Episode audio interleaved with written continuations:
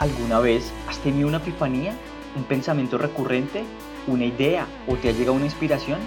Seguro sí. Te cuento que a eso yo le llamo rugido, rugido mental. Yo soy Omar González y te doy la bienvenida a Rugidos Mentales, un podcast donde hablo con distintas personas sobre sus experiencias de vida, sus proyectos, sus pensamientos y mucho más. Rugidos Mentales, Rugidos Mentales. Hola amigos, bienvenidos a su podcast Rugidos Mentales, episodio número 37. Hoy tengo el gusto de presentarles a Jimena Muñoz, tatuadora bogotana con más de seis años de experiencia, quien en 2008 fue destacada por el diario El Tiempo como una de las mujeres tatuadoras que la rompen en Colombia. Jimena, bienvenida a Rugidos Mentales. Hola Omar, ¿qué tal? ¿Cómo estás? Y un saludo a todas las personas que vayan a escuchar este podcast. Mira que hace rato quería tener un tatuador aquí y tuve contacto como con un tatuador y una tatuadora pero nunca logramos cuadrar tiempo. Hoy logro hacerlo contigo Así que te agradezco uno el espacio y mi pregunta es por qué un tatuador anda tan ocupado. Es que es demasiado complicado cuadrar tiempos porque digamos que, mm, pues en mi caso, el tiempo que es en la mañana y hasta el mediodía me dedico a hacer cosas como personales y después de mediodía ya me ocupa tatuar y hay veces que duro tatuando por ahí hasta la una de la mañana, 11 de la noche. Hay días que pues son tatuajes más cortos, entonces pues puede que tatúe hasta las 5, pero entonces aprovecho ese tiempito para o adelantar trabajo, contestar asesorías. Entonces, digamos que nosotros no mantenemos como un horario fijo, sino que pues es, varía mucho con los días. Y aparte ahora súmale el tema de las cuarentenas, el tema de los toques de queda, entonces a eso sumarle que hay que estar como comunicándose constantemente con las personas para poder reagendar, cuadrar tiempos y pues digamos un día como hoy los lunes yo me dedico a contestar asesorías de toda la semana, entonces como que me lleva pues un tiempito largo, entonces siempre es como complicado cuadrar tiempos por lo mismo. Claro, y por ejemplo un fin de semana es súper heavy porque es cuando la, las personas se, se tatúan ¿no? Entonces, como que un fin de semana con un tatuador es como, no, no, no me inviten a hacer planes. No existe.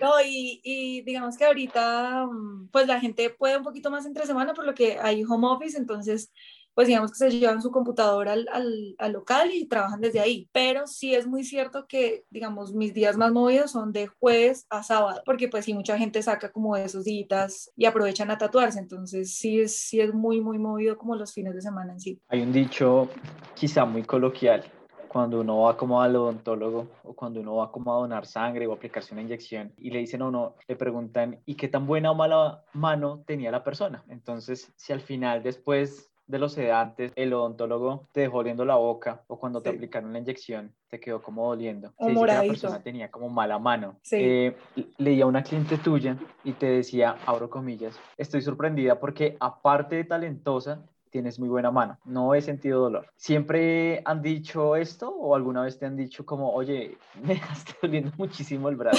Pues mira que todo es un proceso. Obviamente al principio cuando yo estaba aprendiendo, tú no tienes como certeza de, cuánta fuerza debes hacer eh, en la piel con la máquina porque pues tú estás aprendiendo. Entonces, a mí al principio me decían mucho, yo preguntaba, bueno, ¿qué tanta fuerza va a ser? ¿Qué tan duro? ¿Qué tan rápido? ¿Qué no sé qué? Y la respuesta siempre era, con el oído, usted ya va sabiendo qué tan duro y qué tan suave debe hacerle a la persona. Y ya con, con la sensación de la mano en la piel, ya uno va sabiendo más que calibrar una máquina, más que calibrar una fuente, aunque claramente deben tener sus, sus niveles de calibración. Pero ya con los años, obviamente ya es muy cierto eso con el oído y la respuesta con la persona. Yo constantemente cuando estoy tatuando, cuando voy a hacer una pausa o cuando arranco, voy a mitad de proceso, siempre les pregunto cómo vas, cómo va el dolor, de 1 a 10, más o menos cómo está el dolor. Entonces, obviamente al principio sí tenía mano, pues dentro de lo que yo digo, yo tenía mano pesada, obviamente, porque pues no tenía certeza de cuánta fuerza debía hacer, pero con el tiempo ya aprendí cómo manejar el tema, entonces em, ya bastantes clientes y me han dicho como, oye, tienes muy buena mano, Obviamente duele porque es que son varias agujas entrando a la piel, pero mm, digamos que en el proceso como que no ha sido tan traumático y creo yo que es por, por la experiencia todos estos años, obviamente. A eso también tienes que sumarle el umbral de dolor de la persona, porque hay personas que, que puede que no les duela, pero obviamente su umbral de dolor es, es muy bajito y con cualquier movimiento, con cualquier cosa que uno les pase, pues obviamente les va a doler demasiado, pero en general me han dicho que tengo buena mano. Yo pienso eso que tú acabas de decir, o sea, que cada persona tiene como cierto nivel de aguante, eh, o más bien cada persona tiene como una percepción totalmente distinta del dolor. Y te quiero preguntar, ¿te dolió la primera vez que, que te tatuaste y cuántos años tenías? A mí me dolió la primera vez y hace como cuatro meses que me tatué. Yo tengo un umbral de dolor muy, muy bajito. O sea, yo sufro demasiado tatuándome, estoy re tatuada, pero cada vez que me preguntan eso es como, pero entonces, ¿cómo, cómo hace? Y yo soy masoquista, yo creo, porque pues ya uno ver el resultado es como que uno dice, bueno, valió la pena el dolor, ahorita hay anestesia, hay un montón de cosas, pero el primer tatuaje que yo me hice, mira que no fue tan chiquita, yo me lo hice como a los 26 años y fue como un beso que tengo por acá, no me dolió mucho por, por lo pequeño, que es lo que yo siempre le digo a la gente, si quieren comenzar a tatuarse, lo ideal es hacerse cosas chiquitas en lugares no tan dolorosos para que la, la experiencia no sea tan traumática por primera vez. Y ahí ya van mirando cómo es como la, la cuestión, pero de dolor sí, no, o sea, yo soy la peor referencia y cada vez que un cliente me pregunta, yo soy muy sincera y les digo, a mí me duelen demasiado los tatuajes y cada vez que me sale un cliente que de pronto en la sesión se me queda dormido, yo soy como, Dios mío, qué envidia, yo quisiera hacer lo mismo, pero pues, y en sí los que, el que más me ha dolido hasta el momento es la mano. Estas partes de adentro de los dedos, los nudillos y estos son siempre dolorositas. Hay gente que no les duele nada, como te contaba, pero esto es el que más he sufrido. Me parece chévere ese consejo que das, me parece súper válido para ese tipo de personas que siempre han querido tatuarse, pero les da miedo eh, su nivel de dolor. Entonces, ese consejo que das, hey, empieza con algo pequeño, súper bueno, que la persona realmente va a sentir como, no sé, una maquinita chiquitica, unas cosquillas. No, y como, y como realmente como, venga, ¿será que si aguanto esto y me quiero hacer un brazo? Va a comenzar con algo pequeño y ahí yo voy mirando, porque sí me han salido muchos clientes y de hecho me salió un cliente una vez, llegó y me dijo, me quiero hacer un dragón en la espalda y pues yo me imaginé que era algo pequeño y me dijo, no, quiero en toda la espalda un dragón. Y yo, ok, pero ya tienes tatuajes. Me dijo, no, no tengo ningún tatuaje. Y yo, bueno, eres consciente que pues es un trabajo pesado, la espalda y zonas que son muy delicadas, no sé qué. Según él, todo lo íbamos a hacer en una sesión. Obviamente le dije que pues tampoco era viable en una sesión, que por lo menos unas dos sesiones. Y él me dijo que sí, que segurísimo salían dos sesiones. A la final terminamos haciendo tres sesiones, porque obviamente él había mentalizado que no, yo me la aguanto, no sé qué. Claramente comenzamos la línea y hay zonas en la espalda que no se siente, hay otras zonas que son muy sensibles y hay otras que se siente como hasta satisfactorio porque es como, como, como cuando te pica algo y tú te rascas. Hay ciertas zonas en la espalda que se siente así, entonces obviamente él iba mentalizado en algo, pero pues que a la final no tenía ese umbral de dolor que él creía, entonces sí es mucho mejor, como todo en la vida, o sea, arranque suavecito y ya uno va mirando qué tanto puedo abarcar para que después no quede uno ahí, mejor dicho, a mitad de camino. Desde tu experiencia, sin ser como, y como a temas de género y demás, pero ¿crees que está aquí equitativo como el tema como que o de pronto los hombres les duele menos o de pronto demuestran que no les duele, pero en realidad adentro están que se mueren? Mira, que es lo contrario, no pensaría que a los hombres les duele menos, pero las, o sea, sin sonar ahorita acá con temas de género ni nada. Pero de verdad las viejas aguantan mucho más dolor que los males, muchísimo. He tenido clientas que son, les, las puedo tratar cuatro o cinco horas seguido y tranquilitas y muchas de ellas a veces son mamás y me dicen como, no, pues ya tuve un hijo, o sea, ya después de eso, y yo no. te iba a decir. O sea, después de eso yo creo que un tatuaje no es nada, o sea, papitas, literalmente. Total, o sea, eso te iba a decir porque siento muchísima admiración con las mujeres precisamente por eso. Y yo creo que ya después de tener un hijo o demás, pues el resto es, son papitas, como dirían por ahí. Sí, no, y pues no quiero decir que no haya hombres que aguanten literalmente, pero creo que sí pasa y pasa mucho que de pronto tratan de no expresar el, el dolor, obviamente porque es una chica la que los está tatuando, entonces como que yo creo que se cohiben un poco, pero yo mientras estoy tatuando yo hablo mucho, a mí, me, encanta como conocer a la persona, saber por qué se va a tatuar y a, a veces terminamos hasta siendo amigos con mis clientes, con la mayoría, si no digo que con todos. Entonces ya cogen esa confianza y es como, marica, si me está doliendo mucho, o hagamos una pausita, o uff, puta, no, otra sesión, no sé qué. Entonces ya como que empieza a haber confianza y ya empiezan a soltar obviamente como sus sentimientos reales, sin necesidad de, de, disimular ni nada, pero creo que en un porcentaje, en una escala de, de, dolor, creo que las mujeres aguantan mucho, mucho más dolor. Yo muchas veces me devuelvo al pasado para ver lo que, es, lo que soy hoy y yo pienso que todos los días somos una persona distinta, en el sentido de que lo que pensábamos hace unos años no es lo mismo que pensamos hoy y seguro no va a ser lo mismo que pensemos mañana. Yo crecí en una familia medianamente tradicional, católica, y de niño recuerdo esa percepción o esa idea que se tenía de los tatuajes. Estaba como el comentario de que los tatuajes eran de en contra de Dios. Yo solo veía como tatuajes en la televisión y pues de niño, a pesar de que me llamaban como la atención, como que los empecé a relacionar como con los prisioneros, como gente que estaba en la cárcel. Y, había como esos prejuicios, pero estoy hablando de... Gente peligrosa. estoy hablando de 20, 23 años atrás, hace muchísimo tiempo. Quisiera saber si en tu entorno en el que creciste, eh, pues, qué pensaba tu familia y tu alrededor, qué pensaban sí de los tatuajes. Mm, digamos que en el entorno de mis amigos, normal, como que siempre, no sé, mi círculo de amigos como que siempre trata, eh, no sé por qué, pero siempre tiran, tiran como a, tener la misma personalidad y como eh, pues muy tranquis en ese tema. En cuanto a mi familia, yo creo que todo este lado artístico y el tema de tatuajes, piercing, música y demás, lo saqué un poco más por el lado de mi papá. Mi papá era mm, muy rockero. Mi papá falleció hace cinco o seis años más o menos, pero eh, él era de los que escuchaba así mucho rock y demás y llegó un punto que se tatuó, tenía tatuado el cuello, entonces como que no lo veían tan mal, pero obviamente en la época del colegio yo empecé con el gusto de los piercing primero, entonces mi mamá sí era de las que como no me gusta eso, no me gustan los tatuajes, no me gusta nada de eso, pero era más la preocupación de, de cualquier sociedad eh, tercermundista, ¿no? Como si tiene un tatuaje, si tiene un piercing, no lo van a contratar no va a tener trabajo, lo van a ver feo. Más como por ese lado profesional y como cómo va a llegar uno a defenderse si uno está marcado. Pero ya con los años como que fue dejando el tema porque pues veía que era algo que realmente me gustaba. Yo tengo tres hermanos menores y ellos también son muy afines con el tema.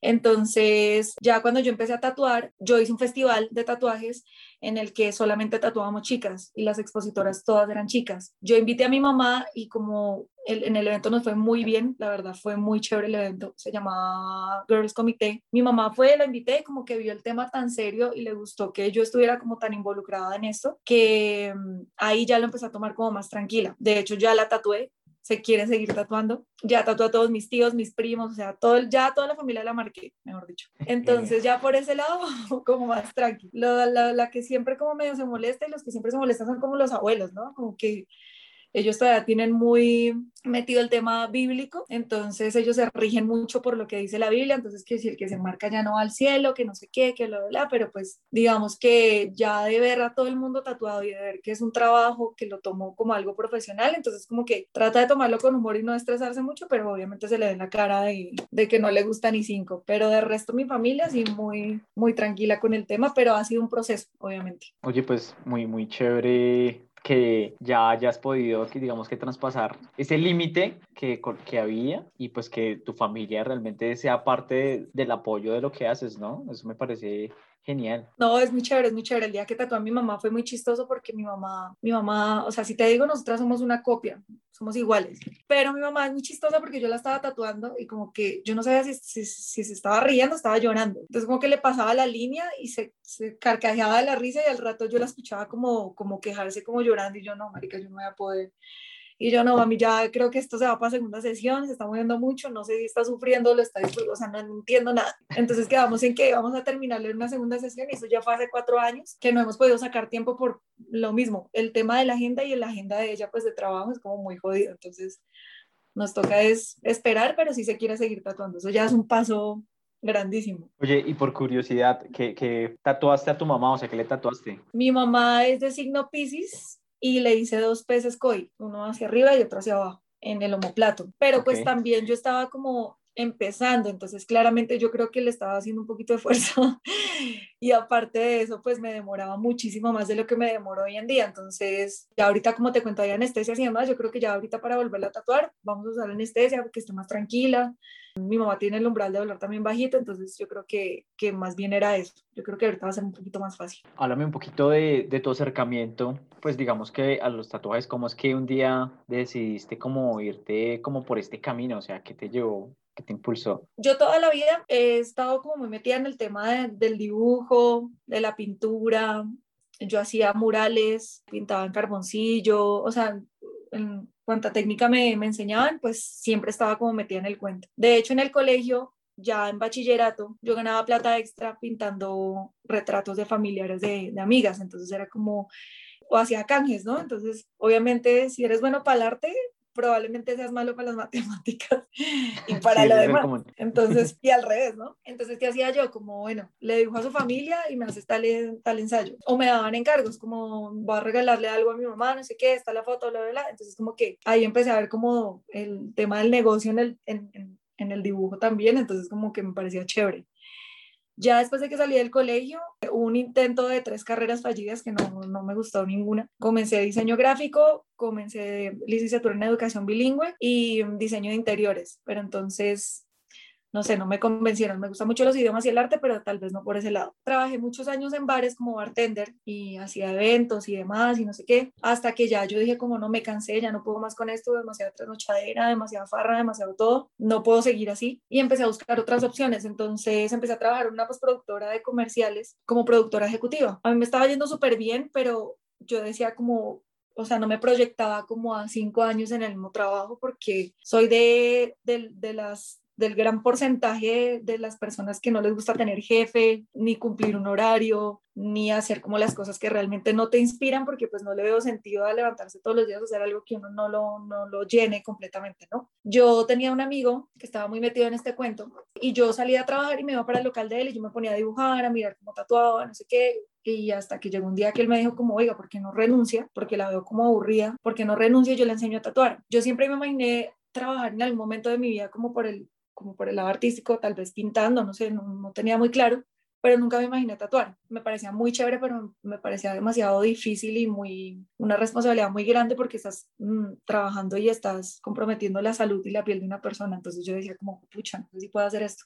El hecho es que al mes tomé la decisión, renuncié y me dediqué a ser aprendiz de, pues, de mi amigo. Y lo que hacía era que obviamente tú como aprendiz no recibes un peso. O sea, el cambio en un local de tatuajes cuando tú estás aprendiendo es tú te encargas del local te encargas de asistir al tatuador en todo lo que necesite y tu pago es el conocimiento. Entonces yo dije, no, pues tengo que volver a trabajar en bares por lo menos fines de semana, pero yo me puse una meta, yo dije, máximo tengo que estar así, máximo un año y medio, máximo, o sea, ahí no me puedo pasar. Y ya al año y unos meses ya empecé con mi propia agenda, ya empecé como a tatuar un poquito más, más en serio, pues porque me metí en la cabeza el compromiso del tema y, y me empezó a gustar mucho. No me imaginé que, que, fuera como una carrera tan, tan chévere que me llenara tanto, entonces ahí empecé y empecé a pasar de, de tienda en tienda, aprendiendo de mucha gente y eh, así, digamos que en este momento ya estoy en un local que ya llevo como un año larguito, pero básicamente ese fue como el, el proceso.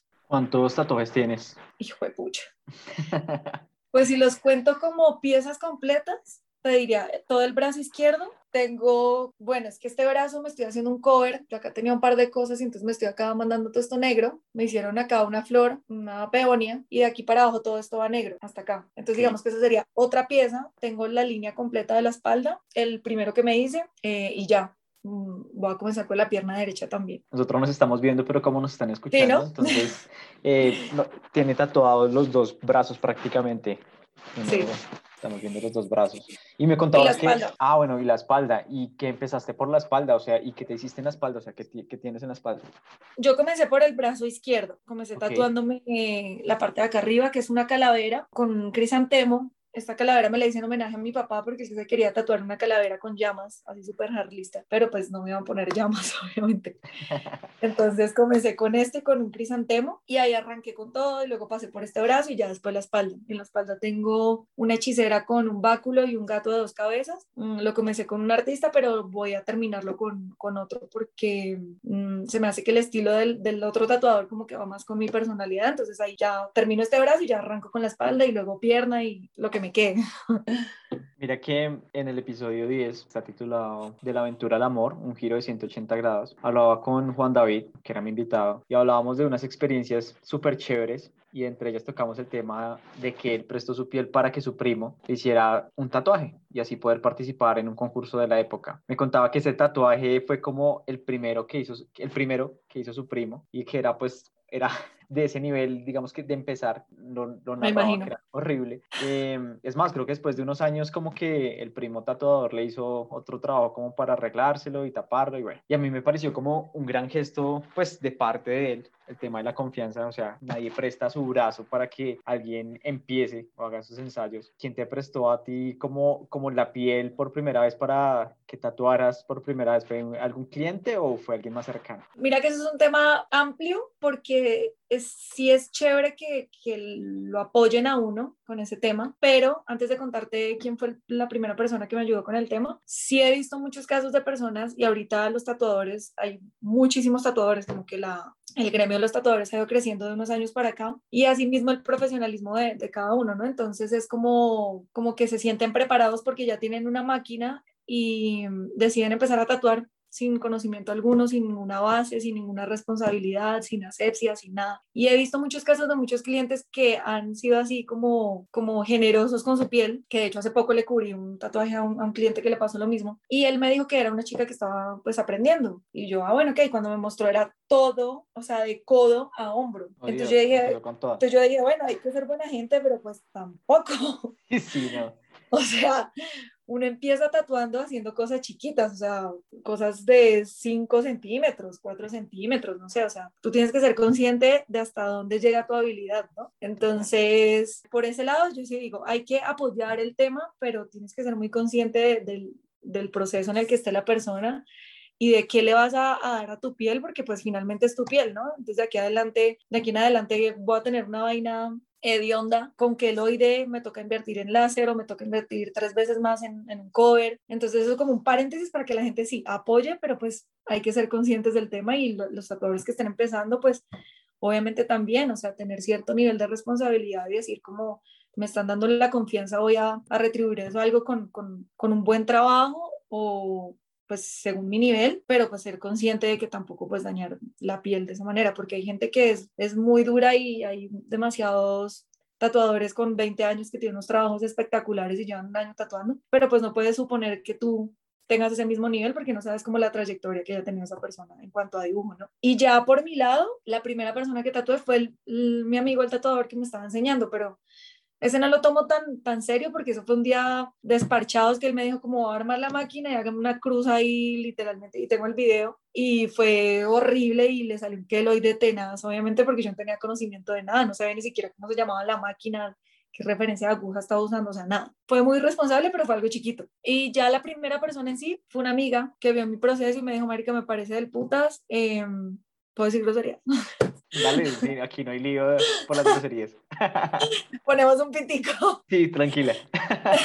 me dijo, me parece del putas el proceso, eh, hágame algo. Entonces, ¿yo qué hacía? Yo cobraba simplemente lo de los materiales que eran por ahí 30 mil, 50 mil pesos mmm, y le hice un ancla chiquita como de 4 centímetros y ahí arranqué. Obviamente yo le dije a, ella como ya cuando tenga cierto nivel, por favor nos vemos y hay que mejorarla o si hay que cubrirla, lo cubrimos. Obviamente no le va a cobrar nada porque pues me dio la confianza de, de hacerlo. Entonces sí me parece muy chévere que, que apoyen el, el, tema porque si literalmente uno no ve el apoyo de la gente y, y, que crean en uno, pues uno se bloquea y para el proceso y ahí queda todo. Jimena de niña, yo me imagino que, digamos, de niña uno también empieza como a mostrar ciertas habilidades en ciertas cosas, ¿no? Que lo pueden proyectar a futuro lo que puede ser. Eh, uh -huh. Tú contabas una parte, pues ya, digamos, en, en, en, tu etapa ya de colegio y demás, que empezaste como a hacer murales y demás, pero de niña te encantaba, no sé, dibujar en los cuadernos, si ese tema gráfico como que ya empezaste a, a tenerlo desde muy niña. Sí, yo desde que tengo uso de razón y hay gente que me dice que a veces es raro, pero yo tengo recuerdos hasta de cuando tenía tres años, cinco años, yo tengo como flash de cositas wow. en mi vida y tengo vainas muy claras que yo me acuerdo y es como, marica, muy claro como si hubiera pasado ayer. Eh, memoria peligrosa. sí. Pero, muy buena. Y siempre me acuerdo que de chiquita, sí, siempre me gustó dibujar, como los libritos de dibujo, como pintar, me gustó, me gustaba muchísimo el tema de, de, de, los idiomas, entonces mi mamá desde muy chiquita también me compraba como esos libros con cassettes, no sé qué, yo me sentaba y escuchaba el tema, o sea, digamos que por el lado como el lado derecho del, del cerebro siempre como que lo tuve muy activo. Y dentro de lo que hacía en mi colegio, ya en bachillerato, tenían unas selectivas, entonces Había una electiva que era de dibujo técnico, hay otra que era mm, dibujo artístico y ya otras que eran un poco más técnicas, un poco más de, de contabilidad y demás. Entonces yo siempre trataba de meterme como por ese lado. Pero toda la vida lo que fue baile, dibujo, idiomas, siempre estuve como muy activa con el tema. Y esa Jimena adolescente ya un poquito más adelante del colegio, también se tiene como el concepto como de esa niña tatuadora que quizás en, en su época adolescente fue muy rebelde. ¿Eras rebelde? Demasiado. Demasiado porque mm, mi mamá trabajaba mucho, nosotros no vivíamos con mi papá, mi mamá trabajaba un montón y mamá fue una mamá joven, entonces obviamente ya adulta entiendo todo, porque digamos mi mamá a mi edad ya tenía cuatro hijos. Entonces, obviamente ya cualquier espacio que tenía libre o algo así, pues aprovechaba como para compartir y vivir como su vida, pues de pues joven, ¿no? Digo yo.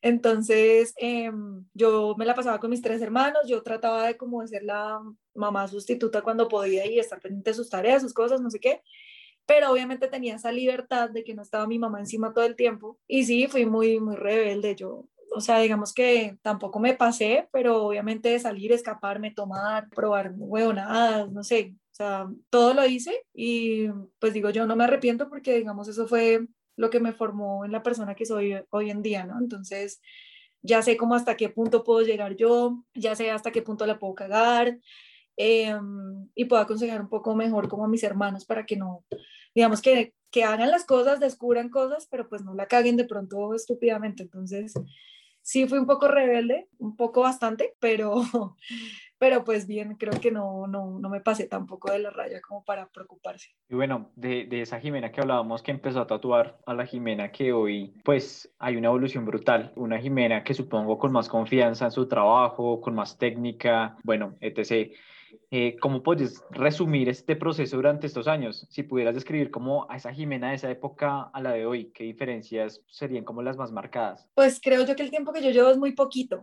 O sea, realmente es muy, muy poco. Lo digo pues profesionalmente y, pues porque tengo maestros y, y, gente ejemplar en este tema que llevan más de 20 años y obviamente las condiciones para, para ellos en este trabajo eran muy distintas. Hoy en día digamos que todo está mucho más fácil de adquirir, en cuanto a máquinas, internet, o sea, todo es mucho, mucho más fácil. Pero en cuanto a evolución como persona y en esta carrera, digo yo que ya en este punto, obviamente, es un tema más profesional y ya lo tomo muchísimo más en serio porque al principio, obviamente, tú estás ah, eh, absorbiendo información de todo lado y es como un círculo nuevo y es como como un movimiento distinto como a tu parche normal de amigos, pues como, como debes saber, obviamente el mundo artístico se mueve muy distinto a cualquier otra cosa, cualquier otra carrera. Entonces ves muchas cosas que tú tienes que aprender como a, a nivelar ciertas libertades y ciertas em, cosas que te da todo esto. Entonces, de ese tiempo acá, creo yo que he aprendido mucho a valorar mi trabajo, a, a tener ese respeto por los clientes porque en realidad sin, sin los clientes pues yo no, no, estaría haciendo nada, estaría yo creo que todavía trabajando como bartender y bebiendo como putas, pero bueno, todavía, pero pues ya con un trabajo más serio. un poquito más. Un poquito más. pero obviamente ya es eh, tomar un poco más serio y más profesional el tema. En cuanto a técnica y en cuanto a, a, al tema así de tatuar, sí, obviamente ya he aprendido muchísimas más cosas, ya se me facilitan muchísimas otras cosas, pero sí hace falta mucho, o sea, como todo, como todo, tú con los años vas aprendiendo, aprendes hasta de los clientes, aprendes del día a día, aprendes a, mm, a tratar con las personas de, de otra manera. Eh, es un proceso larguísimo, pero, pero ha sido satisfactorio, la verdad. Para mí, digamos que hoy existe algo muy, pero muy chévere, que no hace unos años, ¿no? Y es poder proyectar cómo te va a quedar el tatuaje. Y cuando yo me hice mi primer tatuaje, como que yo llevé como la idea y como, bueno, listo. Ya para el segundo llevé la idea, pero el tatuador metiendo ya como su, su, su, estilo, me hizo la propuesta y me tomó la foto en el brazo y me mostró cómo me iba a quedar y pues eso me parece genial, que uno ya dice, sí. obvio que sí, me va a quedar súper chévere. Existen también como lo que yo llamo, pues, lo que se llaman los clichés, ¿no? Y ese tipo de tatuajes más comunes, porque la gente le, le gusta, porque tienen cierto significado. Desde lo que has podido tatuar, ¿qué es lo más común que se tatúa la gente? No, pero es que eso es boletear a los clientes, no se puede hacer eso. No, pero no estás hablando de nadie, estás hablando en general. No, pero pues es que claramente van a saber quiénes son.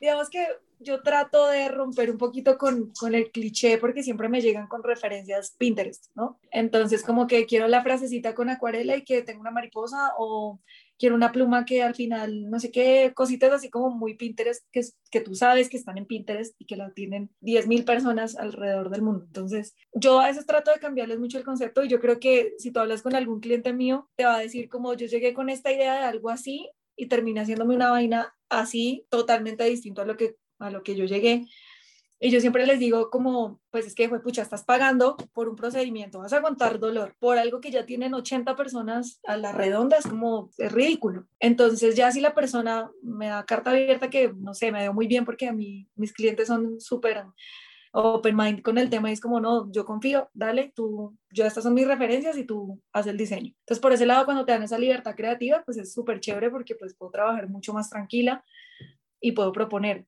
pero cuando ya están como muy cerrados en el tema que quiero esto y quiero esto y quiero esto, entonces trato de tener el concepto inicial y de pronto hacer algunos cambios para que no me quede como tan copia de lo que ya está eh, establecido. Entonces trato de no generar copia y trato de, de, hablar con esta persona para que siempre haya como una base, sí, pero no hacer lo mismo que ya está hecho. En cuanto al programa que estabas diciendo, que ya ves la foto y cómo va a quedar el tatuaje, sí, eso es lo, que te decía ahorita. Ahorita hay muchas herramientas que hace unos años no había, que de hecho yo empecé a usarlas hace dos años para acá, porque mm, antes presentaba los proyectos literalmente en, en, hoja calcante, con lápiz rojo. Ya hoy en día yo trabajo con mi iPad y hay un programa que se llama Procreate y lo que tú haces es trabajar sobre una foto. Entonces tú simplemente le tomas la parte del cuerpo a la persona a la foto y tú empiezas a diseñar sobre, sobre esa foto. Entonces digamos que es para el cliente es una experiencia mucho más completa porque tú puedes ver cómo va a quedar más o menos el tatuaje en el cuerpo y ya van a estar más seguros de lo que se va a hacer. Yo tiendo a trabajar mucho, no tanto sobre diseño terminado, sino que yo a veces hago muchas cosas sobre la piel que, que se llama freehand. Entonces trato de manejar muchas cosas como el marcador porque pues sobre el diseño en el iPad sí se ve bien porque es un diseño plano. Por el momento tú ya de ponerlo, pues van a haber curvas que no me van a casar y demás, entonces trato de mostrar un diseño inicial, pero sobre la marcha yo le voy dando como mi toque personal, por así decirlo. Tienes dos cuentas de Instagram en los que pues das a conocer como tu trabajo Minimal Tattoo, eh, arroba Holly Molly Minimal y arroba Holly Molly Tattoo. Esta última con más de 23 mil seguidores. En cada una publicas como tu trabajo de acuerdo a la temática. Hoy en día tener Instagram para dar a conocer tu talento o tu arte me parece fundamental. Lo hablaba en el episodio anterior con mi invitada y tú puedes ser muy bueno, ¿no? Pero si no sales a que el mundo te conozca, nadie, te, nadie se va a enterar de ti y el mundo se está perdiendo de ver un gran talento. Cuéntame un poco de estos dos nichos de mercado que yo los veo así, que tienes, que seguro tú identificaste y dijiste, hey, voy a utilizar estas dos cuentas para este tipo de, de personas. Sí, pues si te soy sincera, el 90% de mi trabajo es Instagram literalmente. Y el resto eh, son simplemente clientes recurrentes o recomendaciones de mis mismos clientes, el voz a voz. Pero digamos que una, una fuente notable de trabajo es, son mis cuentas de Instagram y sobre todo la, principal que es Holy Molly. Yo decidí abrir una segunda cuenta, Holy Molly Minimal, porque a veces no subo como los trabajos pequeños, trabajos como, como muy minimalistas, porque digamos que raya un poco que tú subas una pieza grande y al lado como unas letras chiquitas, entonces como que estéticamente no se ve muy bien en el muro de Instagram y trato de tenerlo ordenado. Entonces, ¿qué hice yo? Abrí una cuenta de minimal porque también había mucha gente que me preguntaba como, oye, me quiero hacer algo pequeño, pero yo solo veo que haces cosas grandes. Entonces yo como, hey, no, también hago cosas chiquitas. Me gusta de hecho hacer muchísimo trabajos pequeños, minimalistas. De hecho, ahorita estoy tratando de estudiar un poco el tema más de realismo y caricatura minimalista. Entonces, sí quiero pegarle un poquito más a ese lado y por eso mismo abrí esta otra cuenta. Hay otra cuenta, hay otra aplicación que yo tenía hace muchos años, pero nunca la usé porque yo la veía como para niños, como para huevonear literalmente. Y es TikTok. Todos sabemos que TikTok ahorita en tema de pandemia se disparó demasiado y yo empecé a ver como que había buena visibilidad en esta aplicación y empecé a subir cosas. Literalmente en mi TikTok tú puedes ver vainas estúpidas, o sea, vainas bobas que hago, cuento historias que me han pasado en mi trabajo y eh, subo fotos y videos, eh, subo videos de tatuajes y procesos de tatuajes que he hecho. Entonces ahí lo que trato de hacer es llamar la atención del público con cosas personales porque tienen que ver con mi trabajo y a la vez subo trabajo y con eso me doy visibilidad en mis cuentas de Instagram. Yo empecé a hacerlo hace, como a principio de año, empecé a mover mucho más mi cuenta de TikTok y eso me subió mis, mis seguidores en Instagram. O sea, mm, sin mentirte, como en una semana subí como 10 mil seguidores. Y de esos seguidores he tatuado muchísima gente de TikTok. Entonces digo, como, pues son herramientas muy buenas que si están ahí las sabes aprovechar, pues ¿por qué no hacerlo? De hecho, en la cuenta de TikTok me sorprendió muchísimo porque conté una anécdota que me pasó en, en, en este trabajo en algún momento y fue mi primer video viral. Tiene un millón doscientos mil reproducciones más o menos y yo dije como, wow, esto está, o sea, funciona, es muy bueno de verdad. Y en cuanto a trabajo, pues me ha funcionado. Entonces son tres, bueno, dos redes sociales que la verdad mm, manejo bastante y me gustan, me gustan un montón y pues me sirven muchísimo también para darme visibilidad. Digamos que aprovechaste la herramienta o el canal más bien para atraer más gente, eso está súper chévere.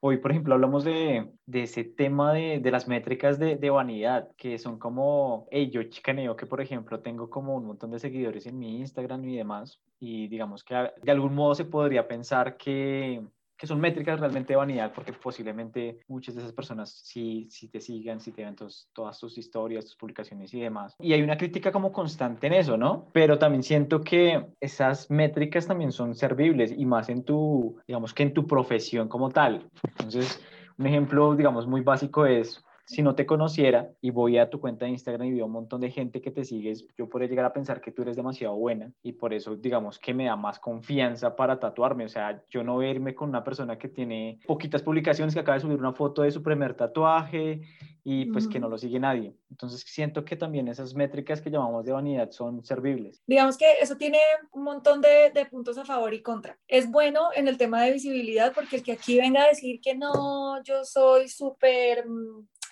encerrado en mi cueva y no me gusta quedar en mi trabajo. Y conozco gente así y está bien porque no tiene que tener todo el mundo redes sociales y hay gente que no le gusta el tema y es completamente aceptable. Pero hoy en día he visto y he visto tatuadores que llevan más de 20 años tatuando y en algún momento se, se quejaron del tema y hoy en día tienen su cuenta de TikTok, mueven mucho Instagram y es como no hay que ser como tan, tan, tan aparte y como tan como, como lo digo, como tan ácido con el tema de las redes sociales, porque pues hey, es, es una herramienta, te funciona, te genera trabajo, o sea, lo que hace es como ayudarte en tu carrera profesional, ¿por qué no usarla? Si no quieres eh, usarla a diario y aparecer en día, pues diariamente tu cara y decir cosas, es totalmente aceptable. O sea, cada quien mira cómo maneja sus redes sociales. En cuanto al tema de los clientes, cuando entran y ven que es una persona que la siguen muchas personas y da cierta credibilidad, digamos que está, está bien y no, porque conozco gente que a veces pagan bots y la mayoría, o sea, de los 5.000 seguidores, 4.000 son de Irak. Entonces, como, o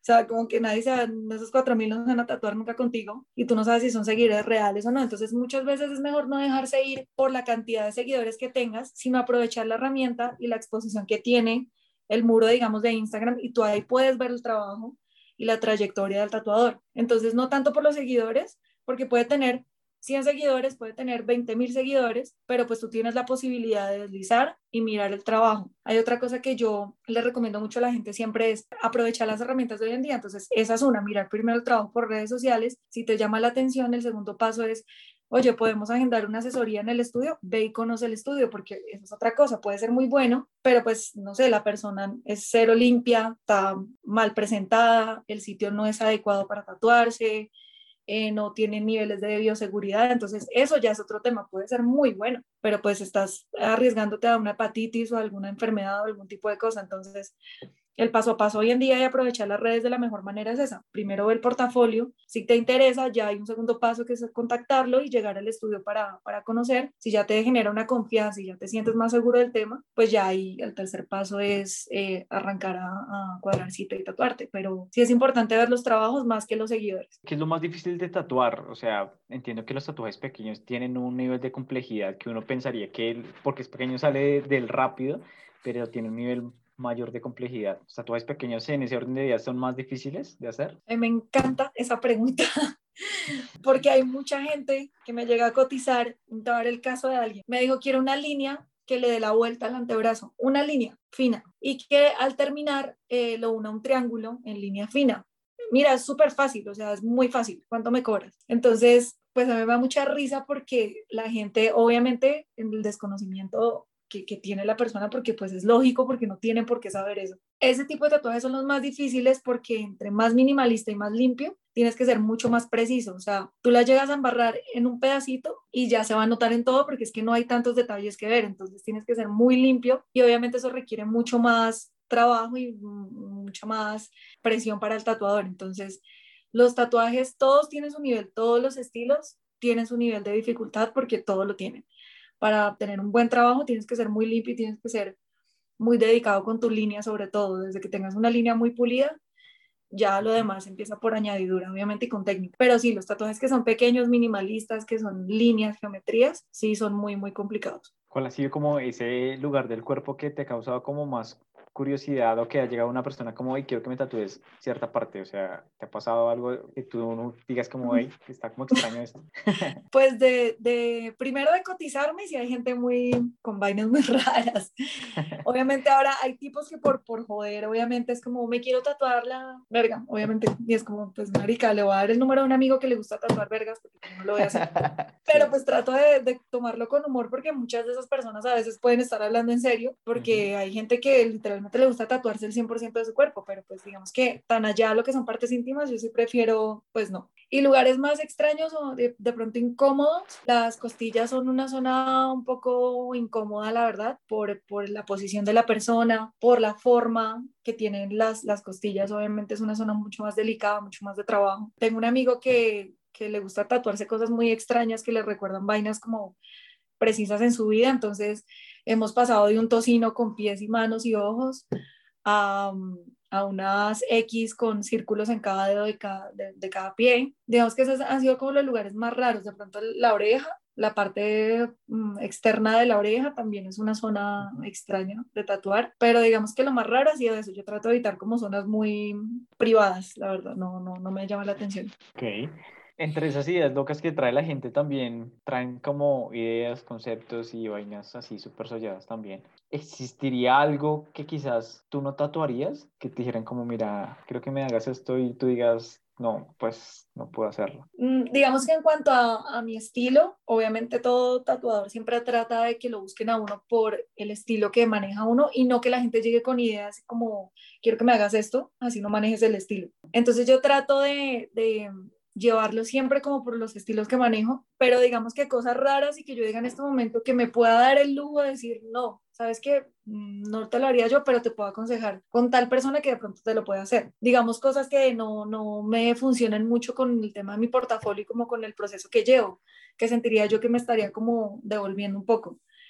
Entonces temas como, como escudos de, de, fútbol o digamos diseños muy Pinterest, lo que te decía, como que trato de, de, evolucionar un poquito el tema y si yo veo que no, pues prefiero pasárselo a alguien que sí lo, lo quiera hacer y que lo pueda hacer, que ponerme a inventar o decir si yo te lo hago y de pronto no me gustó cómo quedó y no lo hice como con, tanta, con tantas ganas. Entonces trato de siempre coger proyectos de que, que lo que hagan es enriquecer mi proceso y no de, de pronto estancarme o quedarme atrás. Mira que haciendo un recorrido por tu cuenta de Instagram me encontré con una campaña que hiciste con DOP ah, eh, hace dos años. Esa es mi cuenta, esa es mi cuenta personal. Lo que pasa es que yo también, yo también, en esa cuenta personal, uh -huh. yo aparte de tatuar, a veces grabo comerciales o hago fotos o trabajo con campañas en sí que no tienen nada que ver con el tatuaje o de pronto sí, implícitamente. Pero entonces trato de separarlas mucho de mi trabajo como tatuadora para que no haya un cruce ahí y la gente diga como, esta vieja qué hace al fin, o sea, tatúa o, o qué. Entonces trato de tener mi cuenta de tatuajes muy de tatuajes uh -huh. y esta personal que literalmente son vainas bobadas de mi día a día, proyectos que tengo como aparte de eso y campañas publicitarias en sí. Pero esta estaba súper chévere esta campaña porque hablaba sobre, o sea, relacionado también lo que haces, o sea, del mundo del tatuaje. Sí, esa campaña de DOF me pareció muy chévere porque no me tocó actuar un papel X, sino literalmente era como destacar en la carrera con ciertas mujeres en, en su trabajo. Entonces había una chica que hace um, turbantes que se llama Miss Balanta, es muy famosa. Eh, hay otra chica que se llama, es una bloguera de moda, se me olvida el nombre ahorita. Hay otra chica que fue con la que grabé ese día, que es modelo, la chica tiene eh, vitiligo, creo, vitiligo es, ¿cierto? El tema de la piel. Creo que sí. bueno, si Pero no, bueno, se, se, los quedamos debiendo. En caso Entonces, que no la modelo, entonces como que, como que son eh, esas profesiones que rompen un poquito como con lo tradicional de cada una. Y en mi caso, pues obviamente como mujer en este gremio de tatuadores, cómo ha sido el proceso y demás. Entonces fue muy chévere porque conté mi experiencia pues propia y en sí representando como esa esencia femenina dentro del gremio, entonces me pareció, me pareció muy chévere y pues con una marca tan importante como como Dove, que tú siempre ves que son como la familia perfecta, súper linda, con la piel perfecta, sin un tatuaje, sin arrugas, sin nada. Me parece muy chévere que hayan como cortado ese, esa línea que llevaban y romper un poquito más con la realidad. Hay también como un estereotipo sobre los tatuadores. Entonces está como la mujer o el hombre así súper rockero, eh, que se viste de negro, que tiene miles de tatuajes, que usa piercings, así como eh, que son así como medio sollados. Y en mi experiencia, cuando me hice mi segundo tatuaje, llegué así, tal cual, a un tipo como vestido de negro. Y bueno, hablamos del tatuaje. Normalmente yo, normalmente cuando yo voy a tatuarme no, no hablo mucho, o sea, como que me voy a tatuar y, y él dijo, bueno, bueno, vamos a poner música, empezamos. Y al lugar que fui, pues es una casa como muy gigante y cada tatuador tiene como su propia habitación. El tipo cerró la habitación y pum, ahí como que colocó la música. Yo preparado iba como para escuchar trash o algo así y empieza a sonar un perro intenso, o sea, era puro, era puro reggaetón. era así puro reggaetón clásico y cambió mi chip. Eh, toda la sesión fue como unas seis horas escuchando reggaetón del viejo. Entonces, al final me dice como, hey, ¿tú crees que iba a poner como puro metal, puro rock? Entonces yo le contesto como, hey, sí, la verdad es que sí, yo pensaba que íbamos a escuchar eso. El man, me dice, el man se ríe me dice, no, pues es que yo escucho de todo y tengo como mis días para escuchar eh, lo que yo quiera. Eso sí me dejó como muy claro como que escuchaba reggaetón del puro viejo así súper clásico. Puros clásicos. Eh, porque sí, porque no le gustaba el actual. Así que pues bueno, esa fue como mi experiencia y me sirvió también para salirme como de esos estereotipos que existen. A ti, por ejemplo, ¿te gusta escuchar un tipo de música en sí en general cuando tatúas o mientras haces el pues, tatuaje? Ahorita que dijiste eso, eh, creo que la mayoría somos así en algún punto. Yo soy demasiado crossover, entonces literalmente es como amanezcas ese día. Hay días que quiero escuchar, digamos, yo no soy tan al extremo de hardcore y demás y, y, metal así muy pesado, pero pues digamos que yo soy muy bandas clásicas, entonces hay días que yo quiero escuchar todo lo que son 80s, 90s y 2000 del rock, como hay días que no sé, me dan ganas de escuchar rap también así como re guasa. Eh, habrán días que se me escapa uno que otro reggaetón, hay días que es salsa, hay días pop, o sea, todo depende del, del, momento, pero literal, si, si, si realmente hablas con algún cliente mío, te vas a dar cuenta, yo trato de que la sesión sea muy parchada, entonces muchas veces trato de hablar con el cliente y digo como, bueno, ¿qué quieres escuchar ahora? Entonces como que los clientes empiezan a poner su música, empezamos a hablar de bandas y así se distraen, entonces como que musiquita, vamos rotándonos la música entre los dos, pero puedes escuchar hasta un vallenato, o sea, te lo juro, puedes escuchar un binomio de oro después de escuchar Korn, literalmente.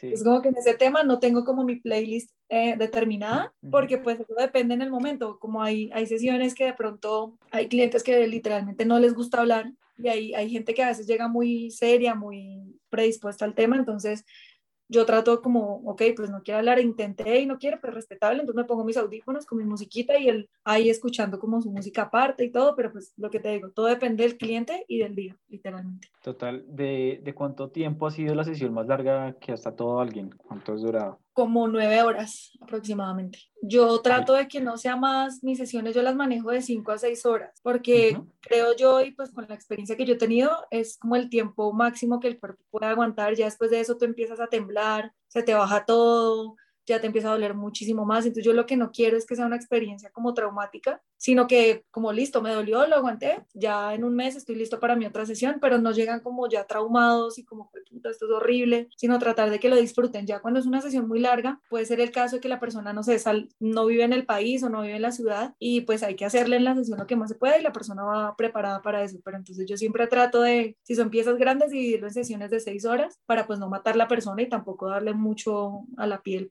porque la piel también tiene un daño, ¿no? Entonces está en constante daño en una sesión como para sobrecargarla con, con dolor innecesario. Entonces trato de que sean máximo seis horas. Hablábamos al inicio como de esas pieles sensibles o ese umbral de dolor que existe en distintas personas. Tú, por ejemplo, te llega una persona y no has empezado, ya, te, ya le está doliendo. ¿Qué tipo de estrategias utilizas como para, hey, hasta ahora empezamos, mantengámoslo como para que no sienta el dolor? Si te soy sincera, yo no soy una persona muy paciente. A mí la paciencia la paciencia me cuesta un poco, pero obviamente trato de manejarlo profesionalmente. Entonces, yo entiendo y yo cada vez que me tatúo, yo digo, pucha, es importante que uno como tatuador se tatúe constantemente para que uno se acuerde de que el proceso duele y de que es un proceso de concentración y que es un proceso de paciencia. Entonces, cada vez que me pasa, de hecho, me pasó hace muy poco con, con, una chica también. La estaba tatuando sobre unas cicatrices que tenía, pero ella era demasiado sensible. Entonces, yo entiendo el punto, pero tú tienes que ir mentalizado que te vas a tatuar y también tienes que respetar como ese tiempo del tatuador y tu tiempo. Entonces, ya llegó un punto en el que ya no me dejaba ni tocarla con, con la aguja y se estaba moviendo mucho, casi me bota el iPad. Entonces, era como, yo llegué a un punto que yo como que dije, vamos a hacer una pausa,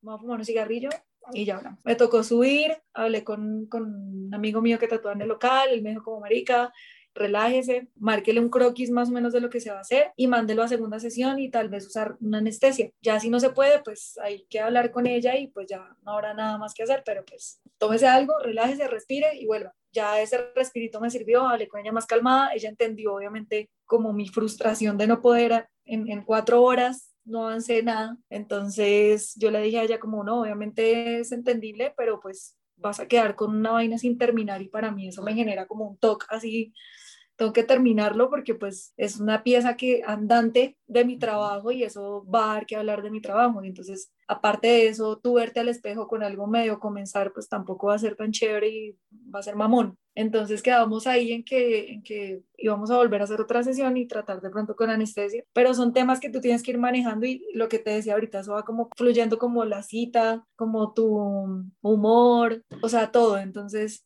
sí hay que tener mucha paciencia, pero sí me ha tocado un par de casos así, pero pues hay que tratarlo con, con, calma porque pues no hay nada más que hacer. Investigándote también vi que tienes una pasión por las motos, es más, tienes una moto. ¿Por qué esa pasión precisamente por las motos? Y una pregunta ahí curiosa es, ¿qué es lo más lejos que has ido con ella?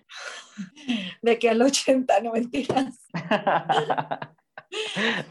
pues la verdad las motos siempre me han parecido muy chéveres, muy prácticas. El tema del parche con, con moteros me parece muy chévere. Yo empecé a adquirir el gusto hace pues, hace nada, hace menos de dos años. Yo la moto la tengo hace como tres años, pero no la había podido eh, usar por, porque no había sacado pase, no había sacado nada. O sea, como que no me interesaba y la tenía ahí quieta.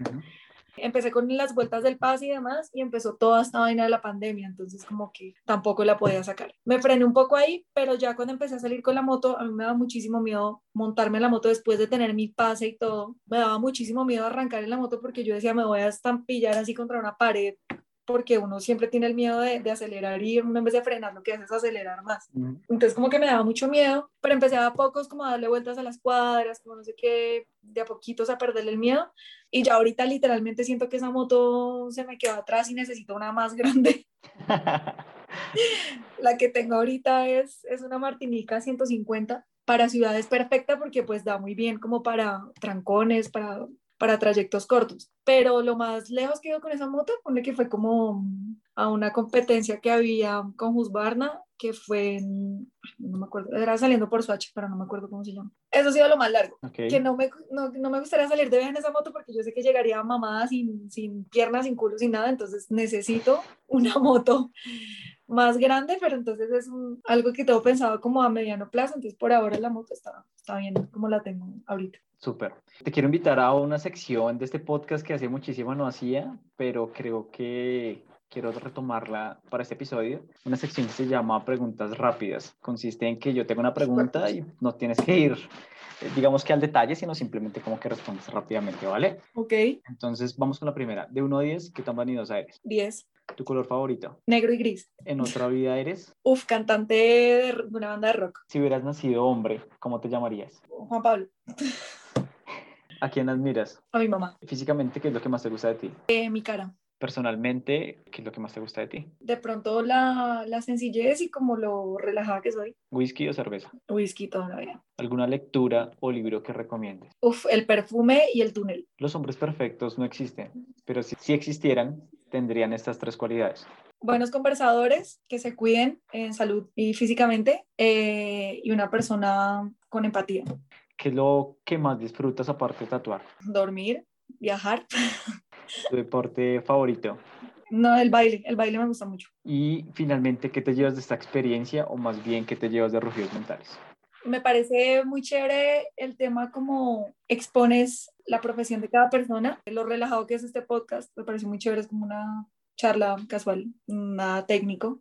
Las preguntas, como las abarcas, me, me gusta mucho. Entonces, tengo pensado también hacer una serie de podcast y todo este tema de participar en algunos me sirve mucho y este, de la manera en la que lo manejas me, me gusta un montón. Super, pues Jimena, te quiero agradecer por tu espacio, por haber sido parte de Rugidos Mentales, por compartir un poco de lo que ha sido tu experiencia pues en este arte. Admiro tu trabajo, me parece súper chévere desde que empecé como a verlo, me pareció súper interesante, me parece súper bacano, me parece aún más bacano que haya sido una mujer la que haya participado como tatuadora, la quería tener realmente y pues qué mejor que fuiste tú. Entonces, mil gracias por tu espacio y por haber compartido toda esta hora de, de Y conocimiento. ya fue una hora, fue rapidísimo. Exacto.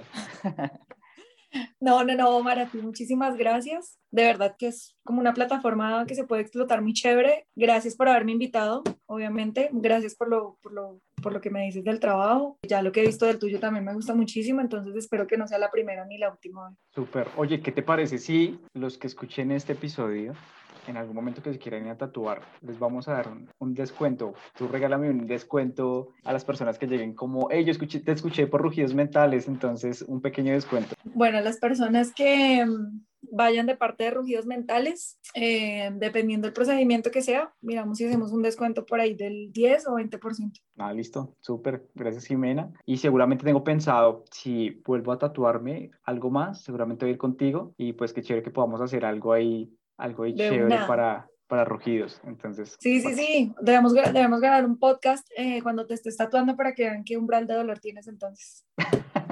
yo soy súper relajado, a mí no me duele, la verdad, sí tengo un A ver, vamos, bastante vamos a alto. ver, vamos a comprobarlo de mi mano suave entonces. Listo, Jimena, un abrazo. Chao, Omar, gracias a todos. Amigos, gracias por escuchar este episodio. Los invito a darse una vuelta por www.rugidosmentales.com. Allí encontrarán artículos, ideas e inspiración. Los espero en Instagram y en Facebook con sus comentarios. Y recuerden que siempre es bueno escuchar tus rugidos mentales y hacerlos realidad.